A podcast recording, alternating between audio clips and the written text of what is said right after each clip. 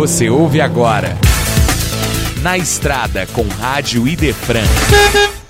No 18º Congresso Estadual de Espiritismo, Pergunta: É possível ministrar um curso de gratidão? Rossandro Klingey responde: Eu acho que a gente tem que entender que as pessoas elas são acessadas a desenvolver algum tipo de consciência, inclusive da gratidão, de várias formas. Tem gente que quer uma receita mesmo. Você diz, ó, tem um curso, quatro dias, vou dar um passo a passo. Porque tem gente que está tão perdida que quer receita.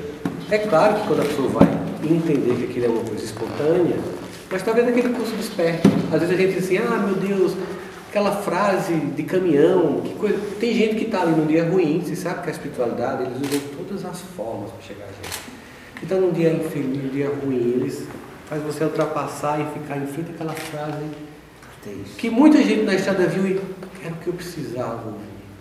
Então eu acho que a gente tem que deixar a manifestação do bem, né? Que bom que é um curso de gratidão, podia ser um curso de patilha como matar o outro. Então se estão fazendo o curso do bem, é uma coisa boa. Foi. esse foi Na Estrada com Rádio Idefran, no 18º Congresso Estadual de Espiritismo.